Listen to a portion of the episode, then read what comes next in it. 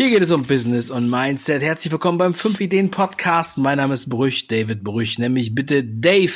Herzlich willkommen zur Show. Heute spreche ich über ein Thema, das ist das absolute Evergreen Thema und alle Leute lieben es und hassen es zugleich. Es ist das Geld. Wir werden heute Geldgedanken tauschen und über Money Mindset sprechen und zwar mit Andreas Enrico Brell. Er ist Autor und Coach und leitet eigene Seminare. Er hat eine bewegende Geschichte erlebt und das Geld hat ihn immer begleitet. Und wir werden mal sehen, was genau dahinter steckt. Und du musst es dir unbedingt reinziehen. Also bleib dran!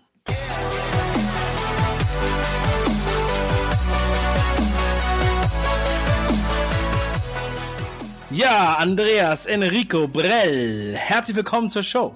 Danke dir. Großartig deine Ankündigung. Vielen Dank für die Einladung. Ja, Andreas, Geld ist äh, immer ein spannendes Thema. Ja, ja, zum einen wird in Deutschland gesagt, ja, man spricht hier nicht so gerne über Geld, aber wenn man da mal über Geld spricht, dann wollen alle zuhören. Das ist auch erfahrungsgemäß hier im Podcast so. Mhm. Ja, da ist erstmal, natürlich habe ich jetzt schon viel versprochen im Vornherein, aber sag mal mit eigenen Worten, Andreas, was würdest du sagen, was bist du für einer? Äh, ich bin ein echter, wenn du das so äh, direkt fragst. Das heißt, das ist gut. Das, worüber wir sprechen, das habe ich erlebt. Fangen wir damit mal an. Sehr gut. Das ist schon mal gut. Ähm, was ist denn, was würdest du dir denn selbst für einen Titel geben, was du für einer heute bist? Was ist deine Berufsbezeichnung? Äh, was ist so deine, deine Priorität dabei? Meine Priorität, also der, die Berufsbezeichnung würde ich Geldtrainer nennen weil ich den praktischen Zusammenhang zum Training sehe, zum, zum wirklich Umsetzen. Ähm, meine Klienten, meine, meine Teilnehmer geben mir mittlerweile liebevoll den Namen Geldflüsterer. Ähm, der primäre Ansatz für mich ist dabei, das, was ich erlebt habe, anderen Teilnehmern zu vermitteln, damit sie entspannter und glücklicher leben können, ähm, weil ich genau selber mal in einer solchen verkrampften Situation war und das eben ähm, ja mittlerweile anderen Leuten an die Hand gebe, wie sie sich davon befreien. Hm. Mhm. Der Geldflüsterer, das ist gut. Damit würde ich hausieren gehen. Ja, ähm, ich lache immer noch drüber, ich finde es immer noch witzig, aber es passt irgendwie. Die besten Namen sind die, die man sich nicht selber gibt. Genau, finde ich auch. Ja, deshalb nennt man mich auch den Podfather. Cast. ja, ich habe viele Namen, ja. Ja, okay. Uh, oder Dave the Maker. Ja, das, das passt auch, ja. ja, sehr schön.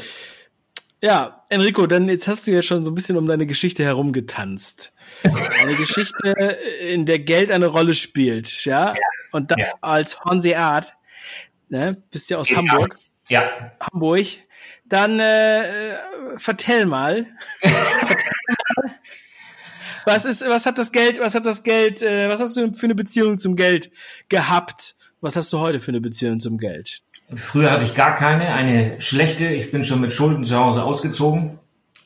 Das waren exakt, das war noch zu D-Mark-Zeiten, das waren exakt 20.000, nämlich für ein Auto und für die erste Wohnung. Meine Mutter hat mich zu Hause rausgeschmissen mit Gerichtsvollzieher, das war nicht schön. Ähm, und daraus ist dann immer mehr geworden. Ja, das war eine richtig dramatische Geschichte. Familie komplett eine Baustelle, um das mal so flapsig zu formulieren. Und naja, die Botschaft am Ende des Tages ist, da ist immer mehr draus geworden, äh, bis hin dann in die Ehe hinein, in die erste, ähm, wo ich dann irgendwann bei einem sechsstelligen äh, Betrag ähm, angekommen war und habe gesagt, so, jetzt ist Schluss. Und äh, das hat sehr viele Jahre gedauert, äh, gebraucht und ich habe in der Zeit gelernt, wie man das nicht macht. Ne? Also wie man nicht mit Geld umgeht. Selbst als Selbstständige habe ich es nicht gelernt und interessant ist vielleicht auch für denjenigen, der zuhört, ja, du bist dann in der Finanzbranche tätig, ja, weil du dann anderen Leuten sagst, wie sie mit ihrem Geld richtig umzugehen haben, es aber selber nicht auf die Reihe bekommst. Das war sehr spannend. Also der Schuster mit den schlechten Schuhen, äh, das Paradebeispiel schlechthin. Und ich gehe da heute eben ganz offen mit um und sage, ja, ähm, ich habe viele Lektionen gelernt, äh, viele Fehler gemacht und äh, was daraus entwickelt. Und äh, als ich dann irgendwann anfing, ähm, dass äh, es mir bewusst wird sozusagen. Da habe ich dann so das ein oder andere Schlüsselerlebnis gehabt und das hat dazu geführt, ähm, dass ich die Reißleine gezogen habe. Die Geschichte kann ich dir gerne erzählen. Ähm, mhm. äh, mal ganz kurz, äh, da will ich mal ganz kurz reingerätschen. Also du, du hast in der Finanzdienstleistung gearbeitet. Welche, was genau hast du da gemacht? Finanzmakler. Makler, okay. Also, das heißt, äh, ich bin ja gelernter, ja, ich bin ja gelernter Bankkaufmann und bei Wie mir war es, äh, äh, ja, bei mir war es auch, äh, äh, also nicht bei mir, aber bei meinen Kollegen, die ja auch den Leuten sagen, wie sie ihr Geld anlegen sollen, waren zutiefst im Dispo, also ja. mit, äh, mit äh, ja, 8, 9 K im Minus, mhm. was relativ günstig verzinst wurde mhm. für die Angestellten in der Bank. Aber äh, die haben ja auch nicht so viel monatlich verdient und waren halt schon sehr unter Druck. Und das fand ich echt immer extrem, wie ähm, ja, unter was für Bedingungen die dann mhm. sozusagen da arbeiten und was für einen Saubermann da äh, rausgebracht, ja, so sagen wir mal nach außen hin gewahrt wurde. Richtig. In, in Hamburg, wo ich übrigens bei der Bank auch war. ja, äh, aber äh, erzähl mal weiter. Also du bist dann sozusagen auch genau dorthin, obwohl du dann schon sechsstellig verschuldet warst. Ähm, hast du denn irgendwie was gemacht, um das zu entschulden oder oder äh, wie wie äh, da ist ja auch ganz schön der Druck dann dahinter, also auch von der Bank. Kann man so sagen, ja. Na gut, ich habe natürlich dann äh, eine Reißleine gezogen. Der Weg dorthin äh, war gepflastert mit der mit der Aussage von TUI. Das kennst du vielleicht aus der Werbung. Sie haben es sich verdient. Ne, da, da blendest du das aus. Aus heutiger Sicht weiß ich, dass ich damals was an meiner Wirklichkeit verzerrt habe. Ich habe halt gedacht, Mensch, das hast du dir jetzt verdient, ja, den Urlaub auf auf Mallorca oder sonst irgendwo, da liegst du am Strand und weißt genau, dass du dieses Gefühl 36 Monate abzahlst. Ja, musst du dir gut merken, dieses Gefühl. Ähm, und da habe ich damals nicht drüber nachgedacht, äh, sondern habe gesagt, ja, passt schon, krieg ich schon irgendwie hin, Geld wird schon kommen. Äh, kam aber nicht. Und äh, eine sehr teure Erfahrung, äh, wie du dir vorstellen kannst. Und ich habe mittlerweile eben gelernt, wenn du dich outest, so wie ich das damals, ähnlich wie so ein Coming-out äh, als Homosexueller, so habe ich eben bei Geld gemerkt, wenn du das anderen Leuten erzählst, dann kommen plötzlich Leute um die Ecke und sagen, ja stimmt, das ist, ist mir auch schon passiert und das habe ich auch schon mal gehabt.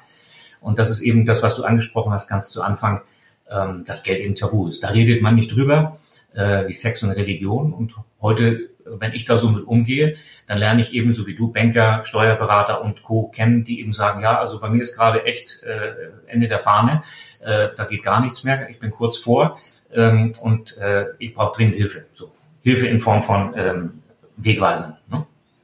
Mhm. Ja, es ist krass, weil gerade heute, heute hat sich jemand bei mir, also ich hatte jemandem Geld geliehen, 300 mhm. Euro bei einem Event von einem halben Jahr.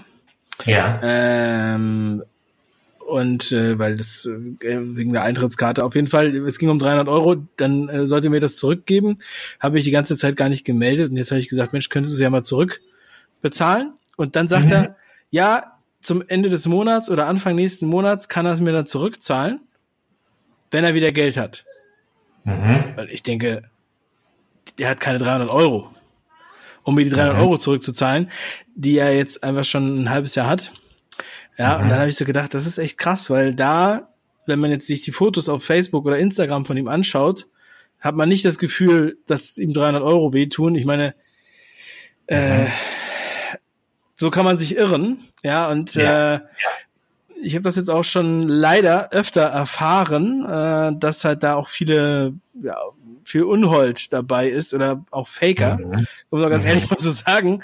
Ähm, ja, also das ist schon auf jeden Fall ein ganz schön, ganz schön großes Thema. Also da bin ich immer ganz schön erschrocken, weil da kann man auch ganz schön bös auf die Nase fallen, wenn man da auf einen, auf einen Betrüger oder eine Betrügerin reinfällt.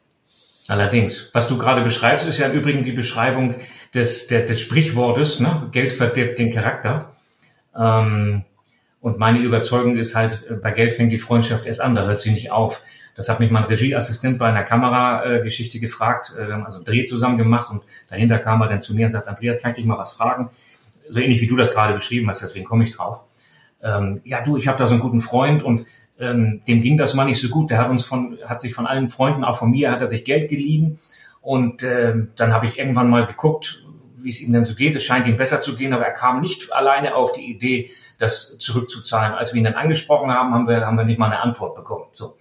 Und ähm, daraus resultiert ja das Verhalten von vielen Menschen, dass sie sagen, also Geld ist bei uns, also ne, da brauchen wir überhaupt kein Wort drüber verlieren, das ist tabu bis in die Steinzeit.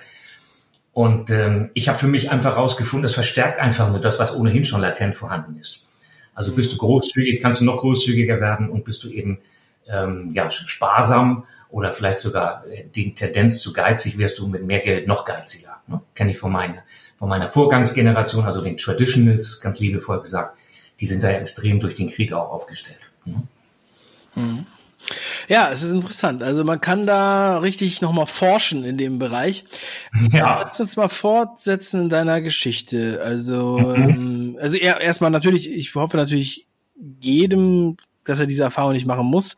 Aber leider Correct. Ist es auch, würde ich es genauso unterschreiben, wie du das sagst. Also ähm, erstens Problem, also Geld wird immer erst dann zum Problem, wenn du keins hast. Ja. Äh, dann, dann ist es auch so, dass halt in, in, in guten Zeiten geht es allen gut in schlechten nur den besten.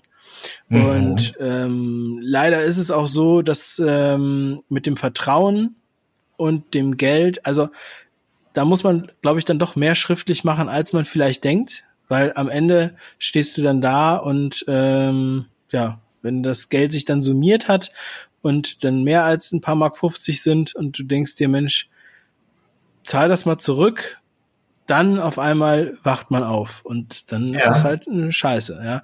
Und ähm, ja, es gibt leider, es gibt leider solche Leute, das ist, kann man sich, kann man gar nicht nachvollziehen, wenn man selbst nicht so denkt, weil man das abwegig findet. Ja, also würde ich keinem, keinem wünschen. So, du hattest nur eine, diese Schulden. Du warst in der Finanzdienstleistung. Du hast dann sozusagen gesagt, ich gönne es mir oder wie dieser Spruch war, du hast es dir verdient, genau. Das ist der alte mhm. Spruch von Tui, so, kann ich mich mhm. noch dran erinnern. Genau. Und was hast du dann gemacht? Also bist du dann komplett gegen die Wand gefahren, am Boden gewesen und hast dann gesagt, okay, jetzt muss ich irgendwas tun oder hattest du jemanden, der dir geholfen hat? Was hast du gemacht mit dem Rücken an der Wand? Ich hatte ein Schlüsselerlebnis, wie das häufig so im Leben ist, und das äh, wird auch äh, Zuhörern sicherlich so gehen. Das muss ja nicht immer so dramatisch sein wie bei Andreas, aber es gibt hier und da sicherlich mal so einen Moment, wo du sagst so, hallo, so ein Hallo wach. Und so eins hatte ich in einer Bank. Ähm, die Geschichte ist auch in meinem Buch drin. Für diejenigen, die das Buch nicht kennen, äh, sei sie kurz erzählt, in Kurzform. Ähm, es war noch zu D-Mark-Zeiten, da stand ich in der Schlange einer Bank. Da gab es noch keine Diskretionszone, wie es sie heute gibt. Und ich wollte 200 Mark abheben für eine Kundenaktion. Und ähm, da habe ich mich dann vor die Dame gestellt. Hinter mir war schon die, die nächste Schlange sozusagen. Die hörten also alle ganz fröhlich zu. Und ich beugte mich zu der Dame so runter. Die saß hinter so einem kleinen Holzverschlag und sagte, ich möchte gerne 200 Mark abheben. Legte ihr meine Karte hin und sie sagte dann, oh, das ist ja eine andere Filiale, da muss ich da eben mal drüben anrufen.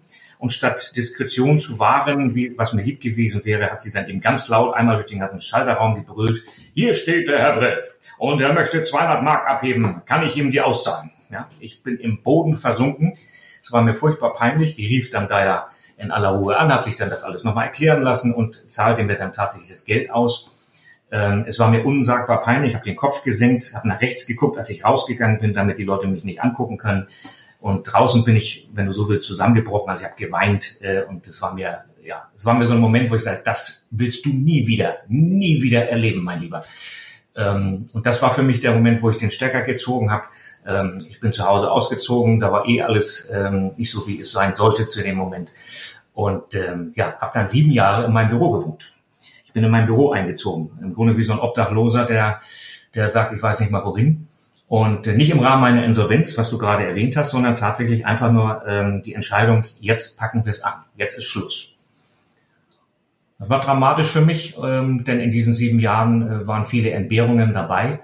Ähm, meine Kinder kamen dann ab und zu mal zu Besuch, natürlich am Anfang mit, mit, mit regulären Besuchszeiten. Ja, die spielen an, an deinem Schreibtisch, an deinem Laptop, spielen die dann irgendwas ähm, du kannst denen nichts, nichts bieten. Das war mir auch nicht, äh, nicht wirklich lieb. Ähm, es war ganz kleine Brötchen backen, sieben Jahre lang.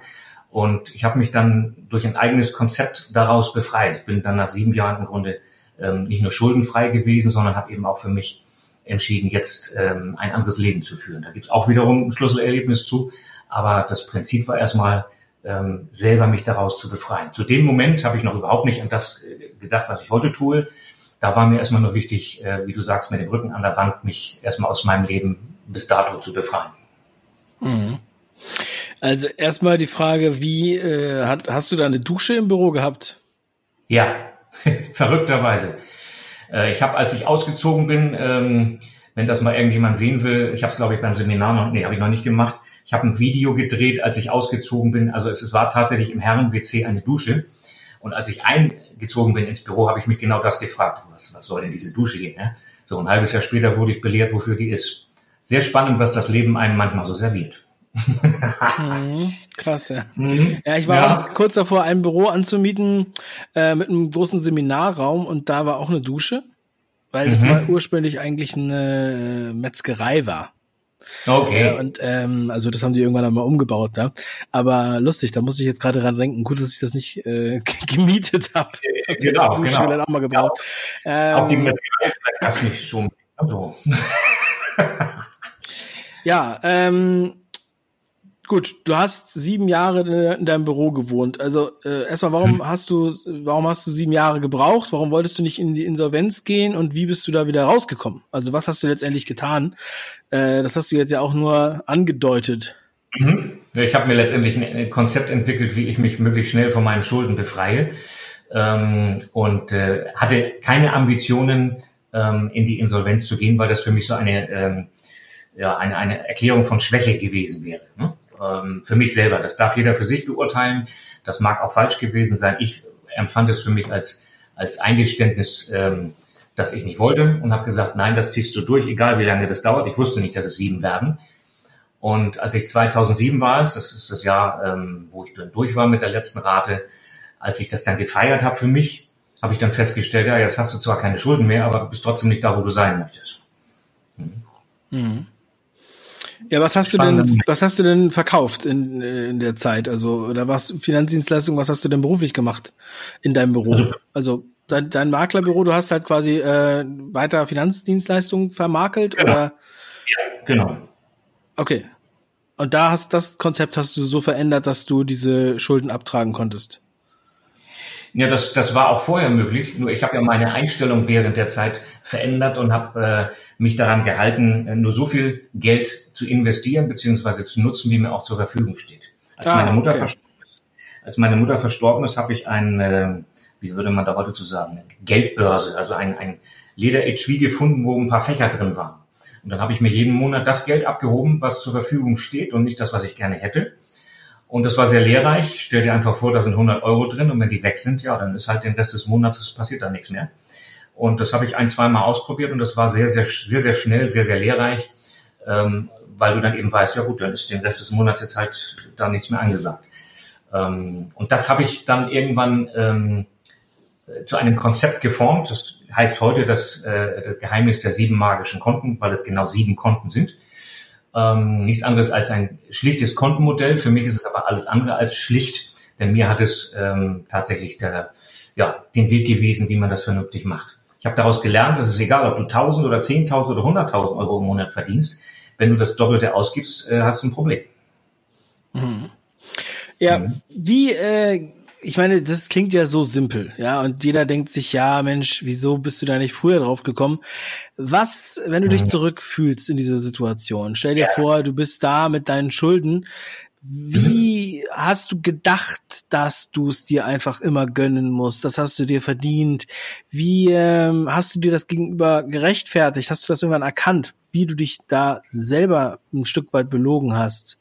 Kannst du dich da mal reindenken? Weil ich denke, viele, die dieses, die Situation jetzt erleben, ja, mhm. äh, fühlen sich da vielleicht auch äh, so ein Stückchen weit wieder. Ich meine, ich habe auch schon Gespräche geführt mhm. mit Leuten, die äh, nicht so viel Schulden hatten, aber die hatten eigentlich jetzt, sagen wir mal, einen ganz guten äh, Job. Aber am Ende des Monats mhm. war halt trotzdem immer alles weg.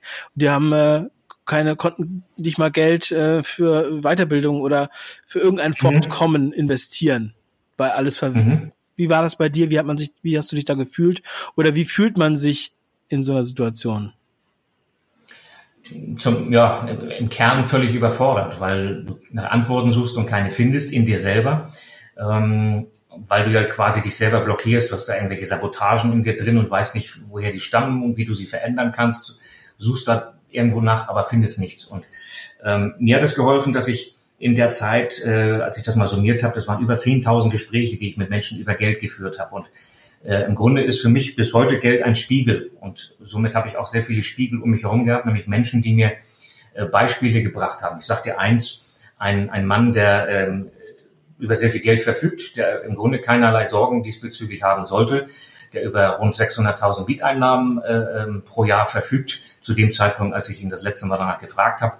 Und da wird vielleicht ein Zuhörer jetzt sagen, ja, solche Sorgen möchte ich auch mal haben. Ähm, der ist aber total unglücklich mit sich, ähm, mit seinem Leben. Und äh, daraus habe ich dann abgeleitet, unter anderem, ähm, wie auch viel, in vielen anderen Gesprächen, dass es nicht um den Betrag gehen kann. Ähm, denn äh, ich habe ja mehr verdient, ich habe ja mein Einkommen gesteigert als Selbstständiger. Und wenn du, wenn du uns jetzt zuhörst, vielleicht auch als Angestellter und sagst, ja, ich habe ja auch mal eine Gehaltserhöhung bekommen, aber irgendwie versickert die immer irgendwo. Ich weiß nicht wo, ich weiß nicht, wo die hin ist. Ich habe eine Sonderzahlung, eine, eine Tantieme, eine Bonifikation, whatever bekommen. Und alles macht immer nur Zisch und weg ist es. Und das liegt zum einen am fehlenden Konzept und zum anderen liegt es an der Einstellung, einfach immer raus damit. Und ähm, das ist, kann ich nicht sagen, dass das jetzt ein bestimmter Moment war, Dave, sondern das war ein, ein Prozess, dass du dir darüber klar wirst, ja, vielleicht ist gar nicht Geld das Thema, vielleicht bist du die, die Pappnase, vielleicht liegt es an dir selbst, vielleicht denkst du falsch und wenn du dann anfängst und danach suchst, das kennst du, ne, wer sucht, der findet, dann, dann stellst du plötzlich fest, ja, wieso machst du Urlaub auf Mallorca und, und, und zahlst das auf Kredit ab? Hast du noch alle zusammen? Ja, also solche Selbstgespräche habe ich dann geführt. Und wenn du damit erstmal anfängst, dann durchdringst du das Thema natürlich irgendwann. Dann liest du Bücher darüber, dann besuchst du Seminare darüber. Ähm, ich bin sehr autodidaktisch in diesem Bereich und habe mir sehr viel angelesen und habe gesagt, okay, andere machen das anders, andere kriegen das besser hin als du. Was machen die anders? Wie denken die? Und das ist im Grunde der Weg dorthin für mich gewesen. Mhm. Ja, es wird einem halt auch leicht gemacht, sich zu verschulden und dann denkt man sich, okay, äh, ein kleines bisschen was für den Fernseher, ein bisschen was fürs Auto, ein bisschen was für äh, den Urlaub und das Sofa und die Küche und auf einmal äh, ist dein komplettes Gehalt oder dein Einkommen schon schon weg über ja. Jahre. Ja, und das ist natürlich die große Falle, denn ähm, da muss man sich dann halt auch mal fragen, okay, ich sehe das ja auch immer wieder, wenn ich jetzt mit jemandem spreche, der gerne noch nebenberuflich was machen möchte, da wie einsteigen will oder Affiliate Marketing oder, äh, mhm. oder ein Unternehmen aufbaut oder was selbstständig aufbauen möchte. So, dann fehlt es dann an dem an dem Pups Eigenkapital, um sagen wir mal, äh, äh, die E-Mail-Software und die Domain zu sichern und die, äh, ja, also diese laufenden Kosten, die ja wirklich nur ein paar hundert Euro sind, äh, aufzubringen, wo ich dann auch denke, das kann nicht sein. Das, dann musst du dein Sky-Abo kündigen, dann musst du deinen Fernseher verkaufen, dann musst du dir ein kleineres Auto kaufen, dann ähm, okay. darfst du nicht so oft essen gehen, dann darfst du keine Party machen. Das sage ich dem mhm. ganz direkt. Und dann guckt er ganz das schockiert. Ja, ja aber das will keiner hören. Ja, ja, äh, dann genau, dann werden die auch latent dann auch sauer. Ne? Und ich sage ja, was willst du jetzt machen? Also soll ich jetzt aus dem Nichts etwas hier erschaffen oder soll jemand anders mhm. für dich das bezahlen? wo du ja, ja anscheinend offiziell, also buchstäblich zeigst, dass du nicht klarkommst mit deinem Geld. Mhm. Ja, mhm. und ähm, ja, also es ist, es ist wirklich leider traurig und dann denken aber auch einige, das geht einen dann nichts an. Dann kommt die, die, die Schweigespirale, könnte man sagen. Und wenn du jetzt das vergleichst mit dem, wie du heute denkst, du hast es mhm. dir verdient, bist du heute nach wie vor ähm, jetzt sparsam? Gönnst du dir was? Wie gehst du vor? Und ähm, ja, was versteckt sich hinter deinem magischen Kontensystem? Ich gehe nach wie vor so vor. Ähm, wenn du das einmal kennengelernt hast für dich, dass es dich, wenn du so willst, gerettet hat aus einer Situation, die nicht wirklich äh, äh, erstrebenswert ist, dann behältst du das bei. Ähm, ich habe das automatisiert, das hast du ja auch schon mal angesprochen, so im, im Sinne von Marketing. Ich habe für mich etwas gesucht, dass du jetzt nicht auf einem Blatt Papier oder, oder äh, beim Taschenrechner am Wochenende, wenn alle anderen draußen spielen äh, oder mit ihren Kindern unterwegs sind, dass du dann deine Zahlen da zusammenrechnest. Ich habe mich mit einer App zusammengetan, ähm, die mein Kontensystem einsetzt, äh, die derzeit oder schon seit vielen Jahren führende App Money Control. Und ähm, da kannst du das System quasi for free ähm, übernehmen. Und ähm, diese, diese sieben Konten ist im Grunde ein Konzept, wo du einen Prozentsatz hast. Das ist auch kein, keine Raketenwissenschaft. Das ist einfach nur eine Aufteilung von, von dem Betrag, der zur Verfügung steht. Und weil du angesprochen hast, Weiterbildung oder, oder ich habe kein Geld für Marketing-Software oder dies oder das. Wenn ich mir ein Konten ähm, zum Beispiel für Wissen äh, anhäufe und sage, da ist Geld drauf, dann kann ich auch tatsächlich mehr Bücher bestellen bei Amazon oder sonst wo. Dann kann ich Seminare besuchen, dann kann ich Workshops machen, dann kann ich Einzelcoachings buchen und, und, und. Wenn ich das nicht habe, schönes Beispiel, ich habe einen jungen Mann im Coaching gehabt, der ähm, hat dieses Kontensystem kennengelernt und hat da, wo bei mir 60 Prozent stehen, 88 Prozent stehen gehabt. So, der war äh, im entferntesten schockiert. Er sagt, ja, das ist halt so. Ne? Mein Auto ist so teuer und das ist so teuer und das ist so teuer. Und wenn du ihm dann klar machst, okay, einverstanden, du kannst deinen Lebensstil ja auch beibehalten, das führt lediglich dazu, dass du eben gewisse Dinge in deinem Leben nicht kennenlernen wirst. Zum Beispiel Weiterentwicklung. Zum Beispiel, dass du mal was für andere Menschen tust und nicht nur an dich denkst. Ja? Ich bin mal einen Marathon äh, gelaufen und da hat mir jemand gesagt, als ich dann über, über Spendenthemen äh, mit ihm gesprochen habe, ja, warum soll ich dann anderen Leuten helfen? Mir hilft ja auch keiner. So. Das ist ja auch eine Möglichkeit zu denken. Und ich habe eben für mich genau diese, diese ganzen Themen in ein äh, Konzept, in ein System gepackt und habe es automatisiert. Und jeder, der das gerne kennenlernen möchte im Rahmen des praktischen Geldumgangs, ähm, der setzt sich im, im Rahmen meiner Coaching oder Seminare genau damit auseinander. Und das kannst du anwenden ähm, auf 1000 Euro, auf 10.000, auf 100.000 im Monat, in der Woche, im Jahr. Ähm, spielt keine Rolle, welcher Betrag das ist, weil es geht schlicht und ergreifend darum, einen Deckel drüber zu machen und das so aufzuteilen, dass es immer reicht, dass nichts zu kurz kommt, wie ein Kuchen. Mhm. Mhm. Und die Idee ist auch nicht neu.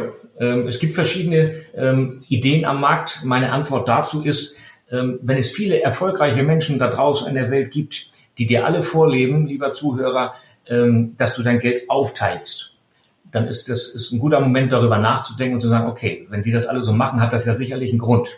Ohne jetzt äh, ins Detail zu gehen, und das kann auch sein, dass du sagst, mit sieben Konten, das ist mir viel zu viel Aufwand. Mach sein, ich nehme nur fünf, ich nehme nur drei, ich nehme nur zwei oder ich nehme zehn. Es spielt keine Rolle am Ende des Tages, solange du es tust. Das ist das Entscheidende. Mhm. Ja, da, das ist meistens das große Los, dass ähm, die Umsetzung fehlt. Ich meine, beim 5-Ideen-Kanal gibt's ja auch Ideen ohne Ende, über 200 Videos, ja. 200 Podcast-Folgen. Ja. Und ähm, wenn dann zu jemand zu mir sagt, ja, äh, Dave, ich gucke jetzt den Kanal schon seit vier Jahren, ne, und äh, kannst du mal wieder das und das, ja? Dann sage ich, mhm. du, wenn du den Kanal seit vier Jahren guckst, dann hast du den Kanal nicht verstanden. Weil ja. kein Mensch darf diesen Kanal vier Jahre gucken, weil er muss eigentlich nach ein paar Wochen oder äh, in meiner Welt, wir müssten ja nach ein paar Wochen anfangen, was anderes zu machen und dann kann keine Zeit mehr haben, diesen YouTube-Kanal zu gucken. Mhm, so, korrekt. das ist nämlich das, äh, wo es hingehen muss und auch die Entwicklung über vier Jahre zum Beispiel, um in, in dem Beispiel von dem Kanal, wenn du diesen Kanal äh, konsultierst ernsthaft, dann kannst du gar nicht mehr so bleiben, wie du bist, weil du änderst dich einfach zwangsläufig.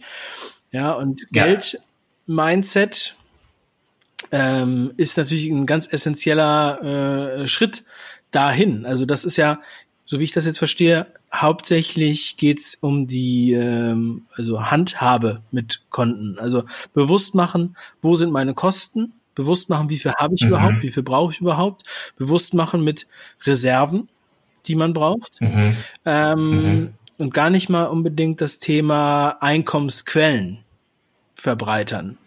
Das ist natürlich auch immer das ist noch ein wichtiges Thema. Also ich sage immer, man sollte möglichst äh, fünf bis zehn Einkommensquellen haben, um mhm. da den Druck rauszunehmen.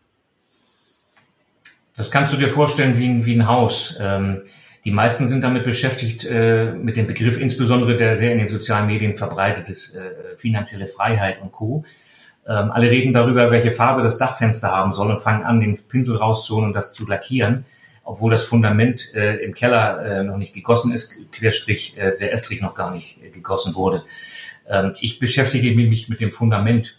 Ähm, der durchschnittliche Millionär hat mehr als sieben Einkommensquellen, aber das nützt mir erst dann was darüber nachzudenken, ähm, was ich da machen kann, wenn ich meine Hausaufgaben gemacht habe. in meinen Coachings gehört das natürlich auch mit dazu, ist eines der, der Themen im Rahmen des Konzeptes. Aber die meisten, die sich mit mir über finanzielle Freiheit unterhalten wollen, die schaffen es nicht, mit ihrem Geld auszukommen. Die sagen, Andreas, ich habe 10.000 Euro gespart, jetzt möchte ich in Aktien investieren, jetzt komme ich ganz groß raus. Ja, mhm. Das äh, ist interessant auf jeden Fall. Also äh, wird nicht funktionieren, ist die Botschaft am Ende des Tages, ähm, weil das immer einen, einen Plan voraussetzt und der beginnt im Kopf. Und das Mindset, äh, um da nochmal drauf zurückzukommen, hat deshalb so viel Priorität, weil es 95 Prozent ausmacht. Wir reden die ganze Zeit ähm, über den kleinsten Teil, über die fünf Prozent, also über, was weiß ich, Inflation, äh, Rendite, ähm, ähm, all diese ganzen schicken Begriffe. Am Ende des Tages entscheidet aber da, darüber, ob das was wird oder nicht, deine persönliche Beziehung und Einstellung zu Geld. Und das durfte ich äh, lange Jahre ähm, sehr schmerzvoll erleben und äh, erlebe heute bei anderen Menschen, e-, egal ob sie gerade Hartz IV oder Multimillionär sind, ähm, dass äh, unabhängig vom Einkommensstrom, den ich gerade habe oder Vermögens, vom Vermögensstand, den ich habe, ähm, das Mindset entscheidet darüber, wo ich morgen ankomme. Mhm.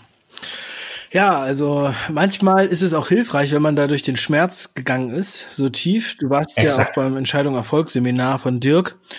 Ähm, und äh, da habe ich ja auch über meinen Schmerz gesprochen. Hm, die meisten bewegen sich allerdings auch erst, wenn sie gegen die Wand gefahren sind. Ja, oder leider ja. Äh, das ist, wenn sie auf der Intensivstation gelegen haben. Ja, leider ist es, mhm. ist es tatsächlich so. Ich sage auch immer wieder als Appell, man sollte halt vorher einlenken und das sich vorher auch äh, äh eingestehen. Ja, und ich meine, ja, aber der, der, die Handlung, die Anstrengung wird dann so lange aufgespart, bis es einfach nicht mehr geht. Ja, das mhm. ist äh, schmerzhaft, aber ich wünsche jedem, der das hier hört, dass er einfach da nochmal einen Impuls mitnimmt und Du hast jetzt schon, äh, wir haben dein Buch angesprochen, More Than Money. Das mhm. ähm, würden wir natürlich mhm. auch entsprechend verlinken. Und du hast auch deine Seminare mhm. und Coachings angesprochen. Was sind das für Seminare? Ja. Kannst du das mal so ein bisschen skizzieren und für wen ist das was? Die Seminare sind unterteilt tatsächlich für Privatkunden, die eben sagen, ich möchte mich mal ganzes Wochenende lang ähm, zu einer Initialzündung begeben. Ähm, das ist eine relativ kleine Runde im Vergleich zu dem, was du von dir kennst. Ähm, und das gleiche gibt es auch für Unternehmer, spezielle Unternehmer-Workshops äh, und Sessions, Sessions ähm, wo wir uns genau damit beschäftigen, nämlich mit Mindset und mit, mit praktischem Umgang ähm, mit Geld. In den Coachings, die finden überwiegend online statt. Da gibt es zum Beispiel ein Bootcamp, äh, über vier Wochen, ähm, wo du wirklich jeden Tag so eine, so eine kleine Übung bekommst und äh, Ideen an die Hand, was du verändern kannst, wie du es verändern kannst, weil ich mir natürlich auch genau darüber die ganze Zeit schon Gedanken gemacht habe, wie schaffe ich es, ähm, wie kriege ich das hin, dass Menschen, die eben sagen, ich möchte das nachhaltig auflösen, ich möchte jetzt nicht nur einfach so einen kleinen Impuls bekommen oder mir das Buch bestellen, mir das in den Schrank stellen, ja schön, das habe ich jetzt auch, das Buch, ja, wird immer größer, der Bücherschrank, aber ich kriege davon die PS nicht auf die Straße. Wie mache ich das? Und dass die quasi äh, Ideen an die Hand bekommen und äh, sozusagen ein Wegweiser, wie so ein Reiseleiter äh, im Vergleich haben, der, der ihnen auch im Rahmen einer Online-Akademie quasi sagt, guck mal, hier kannst du dich einklinken, da kannst du dich ähm, mit, mit ähm, Content befruchten, kannst ähm, die, die Webinare, die, die Meetings, die wir gemeinsam machen, nutzen, um dir neues Feuer zu holen, also wirklich dran zu bleiben. Das ist das, was den meisten fehlt. Ähm, natürlich kannst du niemand zum Jagen tragen, kenne ich noch aus dem Vertrieb den Begriff. Ähm, wer nicht will, der hat schon. Ähm, aber es gibt da draußen eine ganze Menge Leute, denen eben so ein bisschen dieses, dieses Feuer fehlt. Das kann beruflich bedingt sein, wie du es auch schon angesprochen hast. Ich glaube, dass viele Menschen äh, ihre Themen auflösen wollen, vielleicht einfach nur nicht wissen, wie und ähm, einfach nur nach Ideen suchen. Und das sind die, die zu mir kommen, die sagen, ja, ich habe schon tausend Sachen ausprobiert, ich habe schon Bücher gelesen, aber irgendwie kriege ich meinen kriege ich meinen Knoten nicht gelöst. Und ähm, die nutzen dann entweder ein Einzelgespräch, Einzelcoaching oder eben dann ein Seminar, um mich kennenzulernen und zu sagen, okay, das, was der zu sagen hat, finde ich spannend, da tauche ich tiefer ein. Mhm.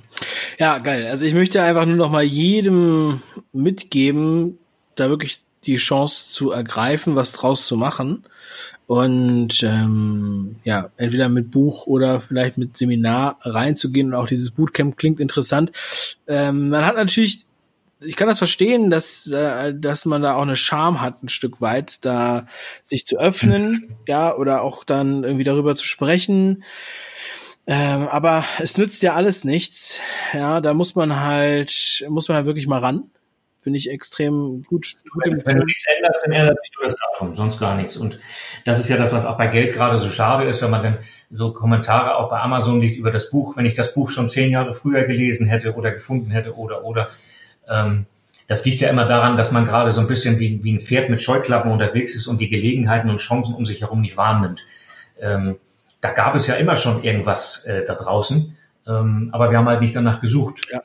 Und ähm, ne, wer, sich, wer sich öffnet, ich bin jetzt 54 gerade vor zwei Wochen geworden, ähm, wer, wer sich öffnet diesem Thema, das ist völlig egal, wie alt du bist, dann fang jetzt halt an. Hm, so und warte nicht darauf, dass irgendjemand es rettet und sagt, ja, wenn ich erst in Rente bin oder wenn das Haus bezahlt ist, sondern jetzt, jetzt ist das Thema Leben angesagt. Mhm.